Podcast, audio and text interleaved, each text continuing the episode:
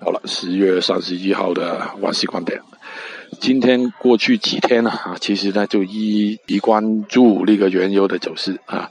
我说过有那个跨越的跌势的可能性比较大啊，现在在外面呢就又跌了一个新低了啊。